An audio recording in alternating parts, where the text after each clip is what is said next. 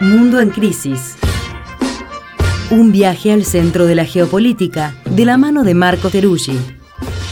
Mundo en Crisis es un contenido especial de Crisis en el Aire, que se emite en vivo en Nacional Rock todos los sábados de 8 a 10 de la mañana. De 8 a 10 de la mañana. Mundo en Crisis.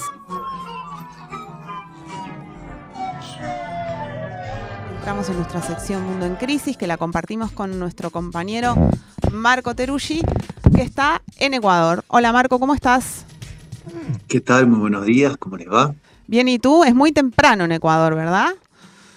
Son las 7 de la mañana, pero ya hay un sol que se ve sobre el horizonte y en ese horizonte se ve el volcán del Cotopaxi, así que la verdad que es temprano, pero es un paisaje tan lindo que solo puedo decirles que esta ciudad, si no fuera por todo lo que está pasando, es realmente maravillosa. Sí, es precioso. Yo estuve hace muchos años y la verdad te noto contento porque además acá hace frío, ¿no? Estás ahí como, como bien.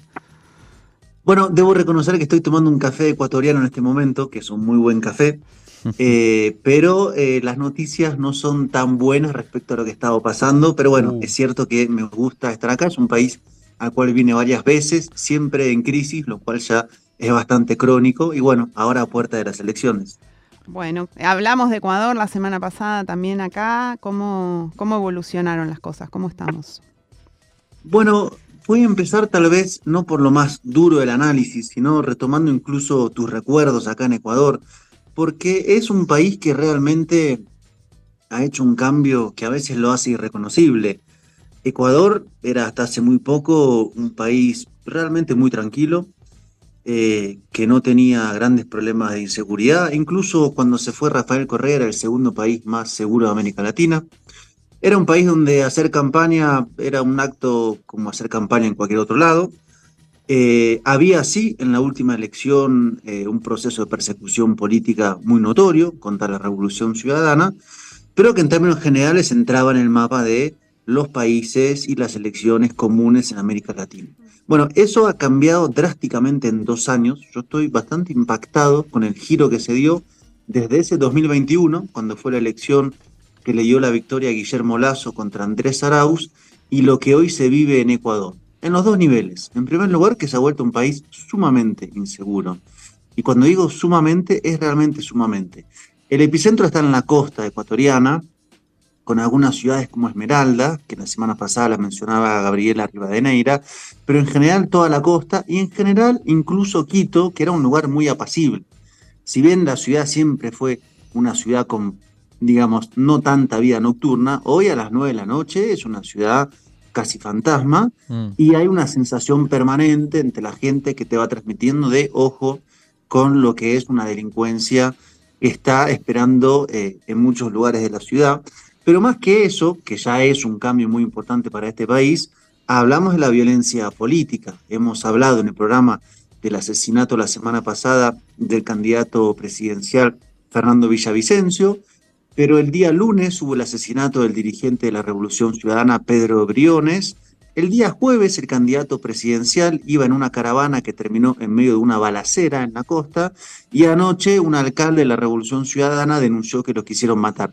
Digo solo para citar hechos de estos últimos seis días y los candidatos ya están haciendo campaña con chaleco antibalas y dispositivos de seguridad que brinda el Estado que por lo que se ve mucha garantía no dan. Así que hay un giro, es otra situación, es otra sensación y hay un nivel de violencia política que la verdad realmente recuerda a Colombia en los años 80, donde se mataba a candidatos presidenciales, y es muy fuerte ver cómo esto pasó en un tiempo realmente muy corto, diría dos años. Así que esto sería una primera fotografía que a mí en lo personal me ha impactado porque sabía que estaba difícil, tal vez no me esperaba a encontrarme con esta situación. Marco, buen día. Te saluda Mario desde acá. Buenos días. Marco, eh, y en todo este contexto entonces, eh, mañana se elige el nuevo presidente de la República, ¿no? Exacto, mañana es la primera vuelta y lo que ha venido pasando ha tenido un impacto en la campaña. Hay un elemento que no se ha modificado, que es eh, que en las encuestas quien encabeza desde el inicio hasta este momento es la candidata a la Revolución Ciudadana, que es Luisa González, que va en fórmula con Andrés Arauz, y hay un debate acerca de quién podría ser el segundo. ahí hay varios nombres en danza. Pero antes de abarcar el tema del segundo, eh, es interesante ver cómo lo que pasó con el asesinato de Fernando Villavicencio golpeó fuertemente, me parece, y dicen las encuestas y los análisis, a la revolución ciudadana. ¿Por qué? Porque, bueno, evidentemente el asesinato de un candidato presidencial que ocurrió en pleno centro de Quito con un grupo de sicarios, yo diría que su esquema de seguridad no es que falló, sino que casi lo entregó, bueno, generó una conmoción muy fuerte y ese estado de conmoción fue aprovechado por quienes hay que ver quiénes son esos quienes, instalaron una matriz muy fuertemente para asociar eh, la muerte de Villavicencio con el correísmo. O sea, hubo tres días donde se instaló eh, de forma muy, eh, yo diría, coordinada casi, la asociación entre Rafael Correa y Villavicencio, que era efectivamente profundamente anticorreísta, y a la Revolución Ciudadana le costó dos o tres días saber exactamente qué decir. Mm. Y el día domingo hubo un debate presidencial que fue por lo que uno eh, va viendo en las encuestas y en las conversaciones, altamente escuchado por el efecto del impacto de la muerte de Villavicencio, donde Luisa González no tuvo un buen desempeño y esto lo indican tanto encuestas sobre el debate como eh, las conversaciones callejeras. ¿no? Entonces, hay esa tendencia que tenía Luisa González de aspirar a tocar el 40%, se vio afectada por esta combinación del atentado muerte contra Villavicencio y el debate presidencial. Y en ese contexto, es que empezaron a subir otros candidatos. Principalmente dos. Uno es Jan Topic, que Jan Topic es interesante entrar a sus redes sociales, es, un candidato cuyo centro de la propuesta política es la seguridad con una mano dura, eh, extremadamente dura. Él fue legionario de la Legión extranjera francesa, eso es muy particular, tiene empresas de seguridad privada, sus spots de campaña son mostrando con videos, eh, nuevos equipamientos de la policía y nuevos autos en un formato muy sofisticado, diríamos, y encarna esto, ¿no? Esta idea de yo no le tengo miedo a los delincuentes, tienen hasta el 20 de agosto para irse del país, es una amenaza que hace en su, en su spot de campaña, y ha logrado un crecimiento que se mm. puede percibir en las encuestas y en las conversaciones. Y después aparece Novoa, que también estaría subiendo en los últimos días, que es el candidato que terminó en medio de una balacera su caravana el día jueves em, en la costa ecuatoriana. Así que a esta hora, a 24 horas de que empiecen las elecciones en Ecuador, lo más probable es que haya una segunda vuelta que sería en el mes de octubre. Esto es lo que se indica, salvo que efectivamente Luisa González logre más de 40% y 10 puntos de diferencia sobre el segundo. Eso hoy no es el escenario más probable. Marco, y hasta donde yo había visto las encuestas el, fin de semana pasado, cuando hablamos acá del tema, después lo trabajamos también en el newsletter dominical, eh, eh, fue precisamente antes del, atentado contra Fernando Villavicencio, ¿no? El que, terminó con la vida del candidato a presidente. Em, eh, las encuestas daban a Luisa González muy arriba casi con el 35-36%, que le faltaba poco para llegar al 40%, era lo que había que, determinar, y vos decís que ahora bajó, mientras que Jan Topic, el candidato opositor, que mejor estaba en ese momento creo que planteado, estaba muy bajo, tipo 12%. Más o menos ahora, ¿cómo, cómo es la relación según las, nuevas, las últimas encuestas que has podido ver y demás? ¿Hasta cuánto se ha achicado, digamos? Hay varios datos, ¿no? Con siempre la imprecisión de los datos. Pero Luisa González lo que sucede es que, dicen algunos que manejan datos, había subido más allá de eso y tocado la línea de los 40, ¿no? que es el mm. objetivo principal. Y ahora estaría volviendo aproximadamente a estos números que vos estás planteando, un 34, un 35 posiblemente, y Santopic estaría pasando el 20. Eso es lo que me comentaron hasta anoche, insisto, siempre con la fragilidad mm. eh, de los datos. Es decir, que no alcanzaría a ese 40%, eh, siempre y cuando además no suceda nada de acá al domingo o durante el domingo. Insisto, mm. la situación y sensación y realidad de fragilidad, yo diría que es total en el país y cada hecho de violencia abona al discurso a mano dura que enarbola Topic y pone a la revolución ciudadana en una agenda que maneja efectivamente bien, pero que tampoco era su agenda central, digamos. Entonces, un eh, mantenimiento de la violencia abona a esto y la verdad que la desesperación de la gente es muy elevada. Así que hay que ver si esto se confirma y se va a segunda vuelta abriría un cuadro bastante difícil, diría yo, que es pensar dos meses más de esta situación, mm. que son dos meses más de campaña, con todo lo que implica en términos económicos, con todo lo que implica en términos de construcción política de mensaje, y a su vez con todo lo que implica atravesar dos meses de esta eh, situación de violencia política, narcopolítica, como se quiera calificar, donde lo que se ve es un país donde hay, como dice Rafael Correa, un Estado fallido. Yo no sé si es fallido, en todo caso, no es capaz de brindar las seguridades eh, mínimas para una campaña política ni para la ciudadanía en varios lugares. Esas bandas criminales que tienen conexiones con cárteles mexicanos, un Estado que está, o por lo menos el gobierno señalado, esto plantea la familia Villavicencio, qué pasó con ese operativo de seguridad que tantas fallas presentó, y serían entonces dos meses realmente muy cuesta arriba. Hay que ver, eso será la fotografía del lunes, pero estamos un poco eh, ya empezando a tantear ese escenario.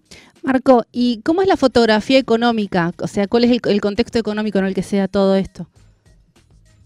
Bueno, es un, un tema que me parece que también es parte de la explicación de por qué se está como se está.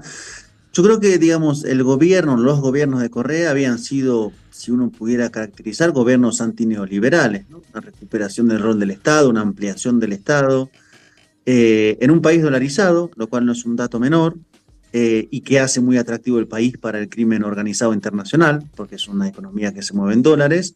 Y a partir del regreso de Lenín Moreno, perdón, del ascenso de Lenín Moreno, que fue quien traicionó el mandato por el cual fue elegido y a su propia fuerza, se volvió a instalar en Ecuador el Estado eh, y la economía neoliberal, que es una economía que ahora tiene a la cabeza del Ejecutivo un banquero, fue acusado crónicas veces de sus cuentas offshore y que ha significado un ajuste del Estado. Es un Estado cada vez más pequeño, con muchos cierres de ministerios, de presupuestos y que lo hace por lo menos, es por lo tanto, menos eficaz a la hora de abordar políticas de seguridad, abordar políticas carcelarias, de salud, de educación, y esto va pauperizando las condiciones de vida de la sociedad y eso le da mayor posibilidad a las bandas criminales de ir reclutando eh, juventud, por ejemplo, en las zonas más desfavorecidas. Bueno, si hay un Estado más débil, ese Estado más débil, con menos capacidad de acción, además tiene una infiltración de las bandas criminales, que además tienen conexiones internacionales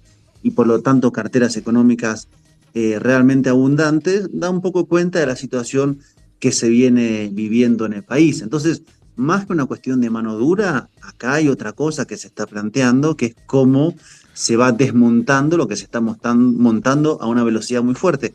Yo no quiero ser, digamos, eh, dar diagnósticos muy cerrados o, decir qué es lo que va a pasar, pero me da un poco la impresión que tal vez acá se está en estos momentos dando alguna configuración de lo que en los años 80 se configuraba en Colombia, ¿no? con el mm. ascenso de una parapolítica, una paraestatalidad, los grupos narcos que empiezan a ocupar lugares del Estado, que empiezan a ocupar fuerzas de seguridad, que es un poco el proceso colombiano que se dio en los 80, 90, 2000. Bueno, yo no sé si acá no estamos en esa situación.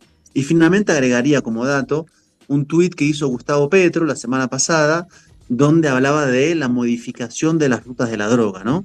Y el lugar que está teniendo en este momento Ecuador eh, en ese camino. Porque Ecuador no es un país que se caracteriza por la producción de drogas. Quienes producen droga, es decir, cocaína, son sus dos vecinos principales, que es Colombia y que es Perú. Ecuador era históricamente un lugar de tránsito con relativamente baja conflictividad. Eso está cambiando, está teniendo un rol más importante en las rutas del narcotráfico. Habría que estudiarlo en profundidad, pero me parece interesante ese dato que daba el presidente colombiano, que bueno, algo del tema saben. Sí, la verdad que fue un. También lo, pusimos en el newsletter de la semana pasada eh, ese tweet eh, en donde decía precisamente esto, ¿no? Que está cambiando las rutas y por lo tanto antes era todo se organizaba en la época en la cual Colombia el centro, como decías Marco, hacia la eh, exportación, digamos, de, cocaína hacia Estados Unidos. Eso cambió porque el mercado de Estados Unidos se redujo y, y, y, se, digamos, reconvirtió hacia el fentanilo, que es la nueva droga, digamos, que parece que en Estados Unidos está haciendo estragos. Y entonces la ruta de la cocaína se giró más hacia Europa y por lo tanto más hacia el sur. En vez de ir hacia el norte, desde Colombia hacia el, sur, hacia el norte, va desde los países productores eh, y por eso Ecuador entra también en la, en la senda, digamos, ¿no? Entonces, bueno, todo un tema para pensar porque obviamente es toda una cuestión geopolítica que atraviesa a los estados y a las naciones y no solo se explica por cuestiones eh, propias de ahí de, los países, ¿no? Marco, y eh, en este sentido, otra pregunta, como para ir cerrando. Eh, en relación al, asesinato del candidato a presidente, de estas, de estas nuevas intentos, lo, que se dice entonces mucho que es una estructura de narcopolítica, ¿no? Y, se, había, se había dicho que el, gobierno nacional de, Lazo, asumiendo de alguna forma su incapacidad para investigar lo sucedido, había invitado al FBI eh, para que se metiera a, ver qué había pasado. ¿Qué, novedades hay respecto de eso? ¿hay, ¿Hay grupos que se lo hayan atribuido? ¿Hay investigaciones que hayan avanzado de alguna manera para entender un poco cómo es esa trama entre el crimen? Si tiene ciertas derivaciones o terminales políticas. ¿Pudiste ver un poco eso? Mira, hay poca información sobre lo que pasó mm. efectivamente con el asesinato de Villa Vicenzo. Hubo uno de los asesinos que fue, digamos, como contaba Rivadeneira, murió en el camino a la fiscalía. Hubo seis colombianos que fueron detenidos, eh, que por lo que he podido reconstruir parece, digamos, una suerte de presentación de sospechosos eh, muy funcionales para explicar lo que pasó, de sicarios colombianos, pero que en lugar de aclarar cuál es la autoría intelectual, digamos, eh, sitúa más una zona de falta de comprensión de qué es lo que pasó y sí permite que ingrese tanto eh, una colaboración internacional con Colombia, pero centralmente con Estados Unidos y con el FBI. ¿Qué se avanzó en esa trama? Es poco lo que se sabe. Eh, ahora, no son pocos quienes plantean que por las características del crimen, la forma en la cual se operó, quienes se movieron, el involucramiento de las fuerzas del Estado, bueno, tal vez no solamente tenga connotaciones nacionales, sino también internacionales. Y no me refiero a los seis sicarios colombianos. Mm. Eh, así que esa es la zona, digamos, que se plantea como posibilidad.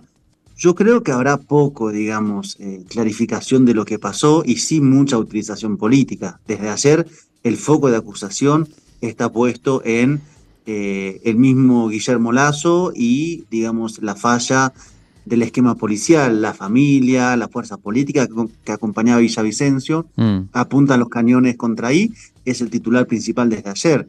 Ahora, todo esto se da en un contexto de elección, por lo tanto hay mucho que tiene que ver con cómo se va moviendo electoralmente eh, la acusación, digamos, ¿no? Sobre quién recae la responsabilidad del asesinado. Así que yo lo que veo es más, digamos, pistas en clave de operaciones electorales que una claridad acerca de qué sucedió.